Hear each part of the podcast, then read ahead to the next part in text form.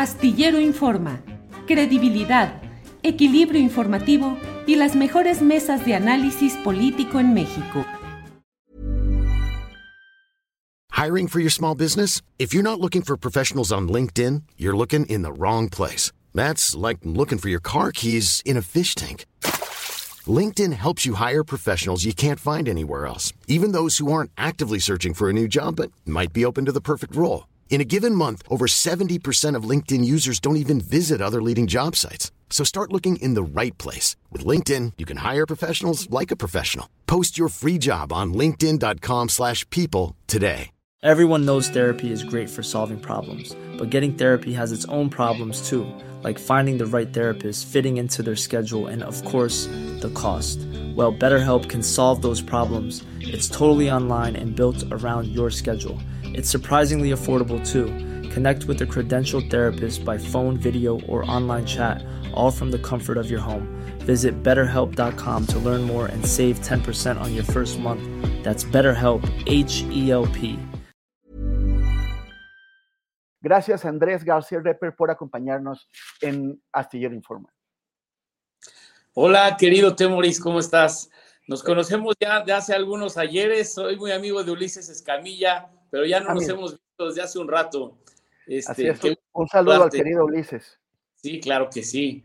Eh, pues mira, a raíz de la discusión nacional respecto de cómo se ha venido comportando la Suprema Corte de Justicia en algunos asuntos de trascendencia eh, general, sobre todo las iniciativas de reformas que ha promovido la 4T, el comportamiento errático de la ministra presidenta, tanto en las llamadas que hizo hacia la presidencia cuando quería como ponerse de acuerdo con ellos, cómo iban a ir dosificando una sentencia, como los chats que ella misma admitió que había emitido y en general los comentarios que se han venido dando respecto de la corte no se toca, no molesten a los ministros, este, la constitución, vamos a defenderla.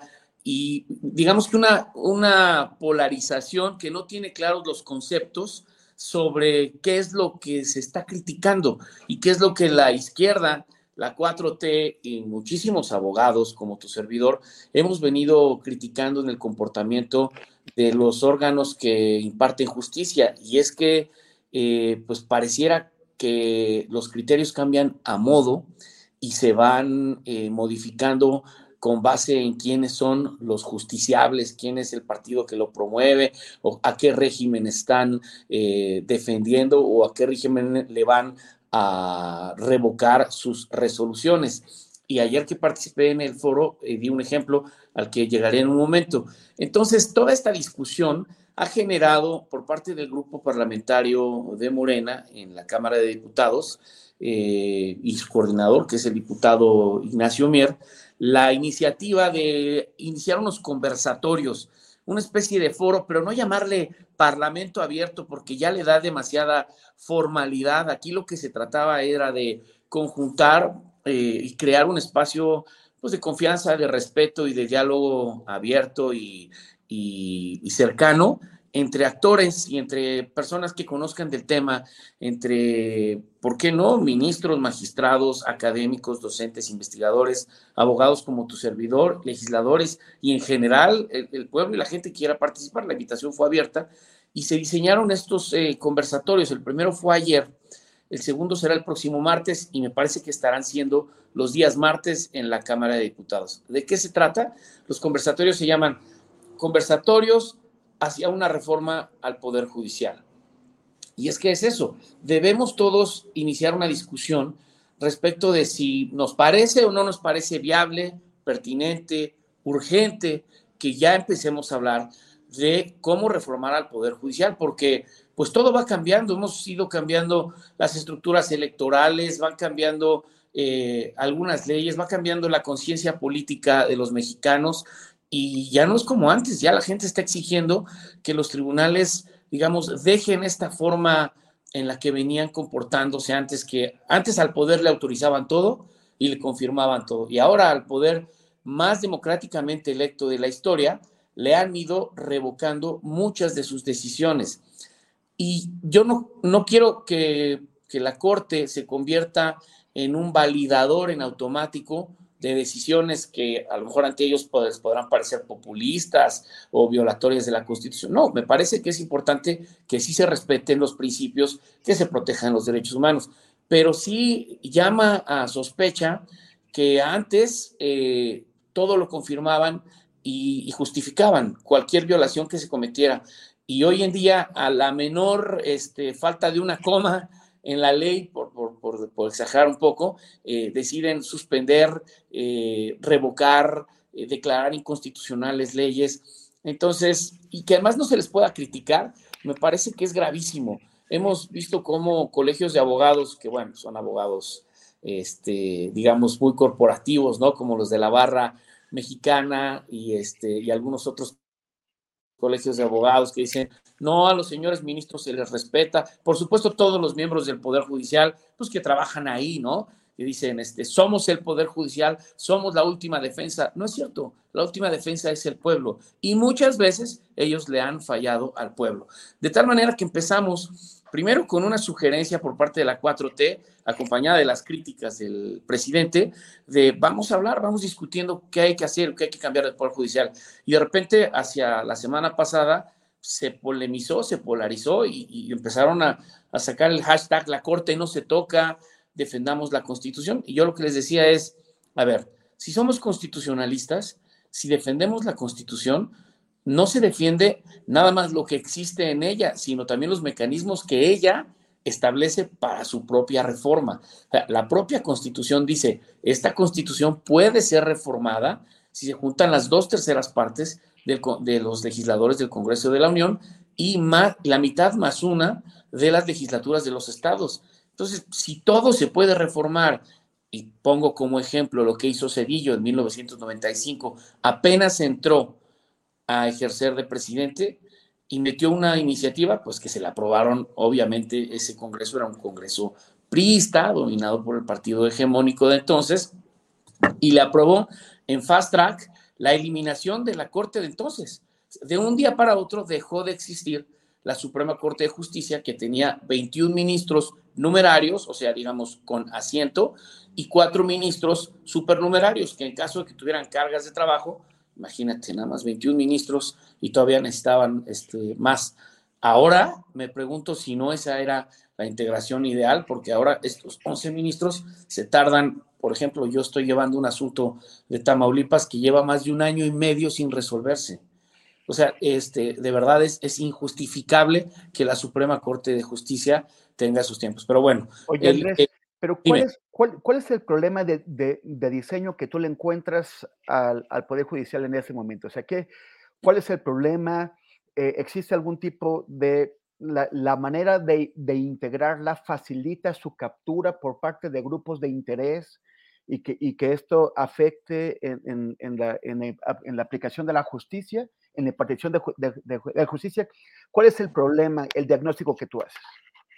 Gracias. Sí, efectivamente. Y así ha venido siendo. Lo que pasa es que apenas se está señalando.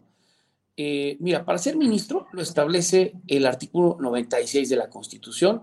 Dice, para la designación de los ministros, el presidente de la República propondrá al Senado una terna por cada vacancia de ministro. No dice habrá una convocatoria pública, no dice este, se hará una consulta, no, el presidente directamente. Entonces, ¿qué necesitas para ser candidato a ministro? Que te proponga el presidente. ¿Quiénes pueden ser propuestos a ministro? Quienes tengan cercanía con el presidente. Ya eso de entrada es violatorio del artículo 23 de la Convención Interamericana de Derechos Humanos, que le da derechos políticos a todas las personas de acceder a los cargos públicos de sus países, de acuerdo con las reglas y en condiciones de igualdad, para que todo el mundo tenga derecho en una democracia a participar. Después, ya llegan las ternas al Senado y el Senado los entrevista. Ese es todo el examen. Los llama a entrevista y a ver, ¿y usted por qué quiere ser ministro? ¿No? Le hacen preguntas, a veces esas preguntas ya están diseñadas, ¿no? se envía la tarjeta, a ver, pregúntale esto porque usted te va a contestar aquello. Entonces, ok, y ya hay acuerdos entre las bancadas de los partidos políticos y dicen, pues vamos a apoyar a tal. A lo mejor la línea les llega desde la presidencia, a lo mejor no, pero bueno, ese es el diseño actual desde hace, desde hace 35 años, desde, hace, desde 1997 Ese es el diseño y así se han venido eligiendo a los ministros. Pero además hay otra cosa.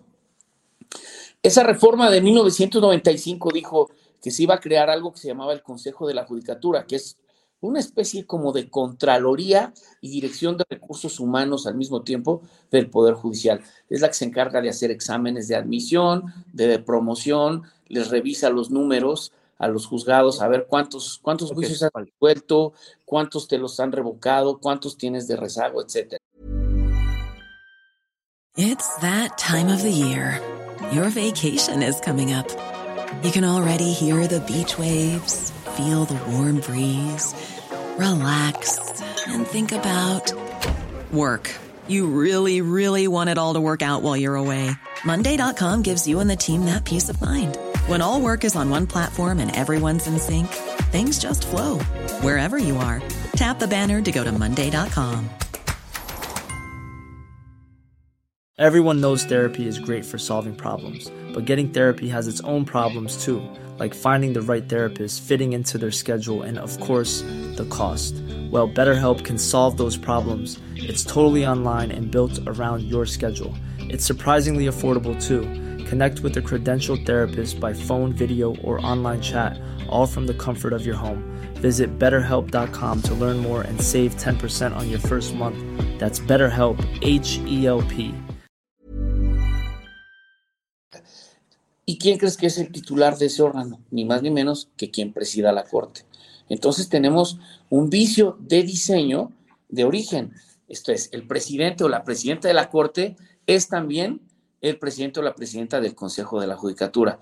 Pues como que cuando el Consejo de la Judicatura iba a cuestionar a los ministros, jamás. El Consejo de la Judicatura se nombra con alguno, con el presidente, que es el presidente de la Corte, eh, magistrados del Poder Judicial, que son designados para que estén ahí, representantes del Poder Legislativo y un representante del Poder Ejecutivo. Pero finalmente se hace lo que diga el presidente de la Corte. Y ayer mismo en el foro decían, vamos, que finalmente el presidente de la Corte es el que realiza las este, asignaciones de los magistrados y jueces, ¿no? Porque se hacen los concursos, pero pues finalmente lo decide el Pleno y pues ahí tiene peso el presidente de la Corte. Entonces tenemos a un Poder Judicial que es una especie de coto infranqueable para los ciudadanos y para la opinión pública, que es opaco, que se vigila a sí mismo que no conocemos, no conocemos cuáles son esas reglas. Y bueno, te doy otro dato. Ya que el Senado escoge a quienes van a ser los ministros, estos ministros, cuando hay vacantes de magistrados electorales, son los que sacan la convocatoria. Por cierto, hoy se publicó, o ayer, una convocatoria en el Diario Oficial de la Federación para magistrados que vayan hacia salas regionales. Y entonces sí, los ministros dicen, tráete todo tu expediente, lo revisamos, nosotros hacemos, o sea, los ministros hacemos un examen de idoneidad, vamos eliminando los que creamos que no son idóneos y los llamamos a una entrevista. Y a los que nos llenen el ojo son los que le proponemos al Senado. Entonces hay una élite de juzgadores que propone a otros juzgadores para que el Senado los elija. Pues sigue siendo lo mismo. Por lo tanto, decir o utilizar una falacia que diga que la discusión de si votamos o no votamos a los ministros sería politizarlo, pues es una falacia, porque ya está hoy... muy politizado. Claro, está, es lo más o sea, politizado que hay. O sea, y es, y es la reproducción de grupos de, de poder, ¿no? O sea, aqu aquellos que, se, que controlan los espacios desde, desde antes se aseguran de, de, elegir a gente o de colocar a gente que va a seguir siendo parte de, de su grupo y que va a estar pero entonces, ¿cuál es la, la, la opción? O sea, el, el, la, la, elección pop, pop, eh, popular, ¿cómo, ¿cómo sería? ¿Van a hacer campañas? ¿Los, los partidos se van a meter? Eh, ¿cómo, ¿Cómo van a lograr interesar al pueblo? Bueno, no se ha definido ni siquiera una propuesta de cómo se haría eso. Cuando se dice elección popular de ministros, todos lo primero que pensamos es que pues los van a proponer los partidos, harán campañas, habrá gastos de campaña. No, eso sería un error. Te lo digo desde ahorita, yo como abogado y como constitucionalista, sería un gravísimo error, porque entonces tendríamos a personas que por su carisma podrían llegar a ser electos jueces, ministros o magistrados y, no neces y además estarían resolviendo pues para el, para el respetable público y no para la justicia. O, por el dinero que les metan a sus campañas, ¿no? Por supuesto, por supuesto. Lo que ayer yo comentaba y proponía, porque sí hubo, o sea, en, el en este primer foro estaba Diego Valadez, estaba el gran constitucionalista Rafael Estrada Mitchell, estaba Jaime Cárdenas, estaba Amador Rodríguez Lozano, eh, o sea, son, son de los más prestigiados constitucionalistas de México. Pero de repente empezó a flotar en la mesa una idea de que fuera una especie de propuesta por gremio o por sector. Yo no estoy de acuerdo con eso. O sea, imagínate que las universidades propongan, los colegios de abogados propongan. Bueno, ¿y dónde dejan al pueblo? No, no, no. El pueblo tiene que participar activamente en esto, porque además, pues los, los organismos gremiales pues también tienen sus grillas y responden a intereses. imagínate a quién propondría la barra mexicana Colegio de Abogados, pues a los de la Libre de Derecho y a los que son sus más reputados miembros, ¿no? O sea, Gustavo de Hoyos, por ejemplo, es abogado, podría decir yo quiero ser ministro de la Corte, ¿no? Que me proponga la Coparmex, que es el gremio de los empresarios, ¿no? O imagínate si se lo dejáramos a las universidades, pues ahí tienes al CIDE, a la Ibero, al ITAM, a la UNAM, que ahora parece que está alineándose eh, del lado del conservadurismo. Y entonces, si tú eres, bueno, tú eres egresado de la UAM, yo soy egresado de la UAM, imagínate que, quisiéramos proponernos y que a las autoridades de la UAM, al Consejo, al Colegio Académico, no le pareciéramos pues, muy alineados, que fuéramos muy grillos o muy, muy revoltosos, pues nosotros no los vamos a proponer. No, yo creo que eso sería eh, atentar contra, contra el principio democrático. Yo soy de la opinión, y esto en su momento lo, lo transformaré en un documento que se los presentaré a ellos eh, y quien quiera eh, firmarlo, pues es bienvenido, decir, que sea una convocatoria pública abierta con los requisitos de, de la que establece la Constitución. Y todas las personas que crean que son dignas de tomarse en cuenta, que se inscriban. Y entonces sí, formamos un comité ahora sí, yo, yo sí diría un gran colegio dictaminador y ahí sí invitas, pero en igualdad de circunstancias, a gremios de abogados, a universidades, a legisladores, si quieres también a representantes de, partidos, no pasa nada, pues estamos decidiendo sobre la corte, todos deberíamos participar, este, la academia, la investigación, etcétera. Y todos ellos revisan los expedientes, ¿cómo? Revisa tu currículum, checan que no hayas falsificado tu tesis, que... Eso es importante. ¿En qué asuntos has participado como juez? ¿Cómo has argumentado tus sentencias? ¿Cómo te has comportado con tu personal? Porque en el Poder Judicial los jueces son los señores feudales de, de sus juzgados. No se diga los magistrados y los ministros. De verdad, se convierten en, en, autoridades como si fueran el Papa, o sea, son intocables lo que diga el señor juez. Y hay muchos comentarios y escándalos de acoso, de abuso, de tráfico de influencias. Entonces, a ver, vamos revisándole su expediente, vamos preguntándole a sus este, abogados, a sus secretarios, a sus oficiales judiciales, cómo, los, cómo se ha comportado esa persona. Entonces, ya después tienes un análisis de idoneidad y, creas un, digamos, una especie de, de reserva. Todos estos 50 o 60 abogados y abogadas y abogades tienen solvencia técnica, moral, política, este, jurídica para ser considerados. Y de ahí creo que ya puedes, a lo, mejor haces una semana de difusión de los perfiles en los medios de comunicación, se imprimen boletas y va la gente y vota, pero ya tienes tú la garantía de que todos los que están ahí tienen un mínimo, que ahorita no lo conocemos y que no lo sabemos, un mínimo de solvencia técnica este, y jurídica. O no, o entonces ya lo dejas abierto a que vote el Congreso, pero yo no lo cerraría al Senado. Yo lo dejaría también a la Cámara de Diputados, que finalmente son los que representan a la población. Y finalmente, Andrés, ya antes de pasar a nuestra, siguiente entrevista, eh, que, tenemos estos, bueno, están teniendo estos conversatorios cada martes, ¿no? Parece. Eh, ¿Cuánto van a, durar y qué debe salir de aquí? ¿Cuál es el siguiente paso? Mira, los conversatorios eh, se van abriendo conforme van viendo que, que ameritan los temas. ¿Qué debe salir? Debe salir una relatoría que sirva de insumo para que se haga una iniciativa, pero esa iniciativa pues solamente se va a poder presentar en, empezando el siguiente periodo eh, legislativo. Eh, claro, y después de la elección, porque si no tenemos mayorías para promoverlo, pues no vamos a poder hacer gran cosa, servirá como insumo para el futuro. pero no hay posibilidades ahorita de, digo, no se cuentan con las mayorías de establecer una reforma constitucional eh, de esa envergadura, porque sería una gran reforma constitucional y además tendría que abordar también los temas de la justicia en los estados, porque nada más estamos hablando de lo federal, pero el problema gravísimo está en los tribunales de justicia en los estados, los jueces del foro común, esos jueces que divorcian, que meten a la cárcel a las personas, todos los jueces del foro común, esos también necesitan una revisión profunda. Andrés García Reper, te agradezco en nombre de Julio Astillero y de Adriana Buentello, que ha, sido víctima del, Internet y de, de, sus fallas. Eh, espero que sigamos conversando más adelante conforme avance este proceso para que nos continúes ilustrando. Muchas gracias. Te moriste, mando un fuerte abrazo. Gracias a Julio Astillero, a Claudia y que todos tengan muy buena tarde. Gracias, abrazo. Planning for your next trip? Elevate your travel style with Quince. Quince has all the jet setting essentials you'll want for your next getaway, like European linen premium luggage options, buttery soft Italian leather bags, and so much more. And it's all priced at 50 to 80% less than similar brands. Plus, Quince only works with factories that use safe and ethical manufacturing practices. Pack your bags with high-quality essentials you'll be wearing for vacations to come with Quince. Go to quince.com slash trip for free shipping and 365-day returns. Summer's just around the corner, so give your body the care it deserves with Osea's best-selling Andaria Algae Body Oil.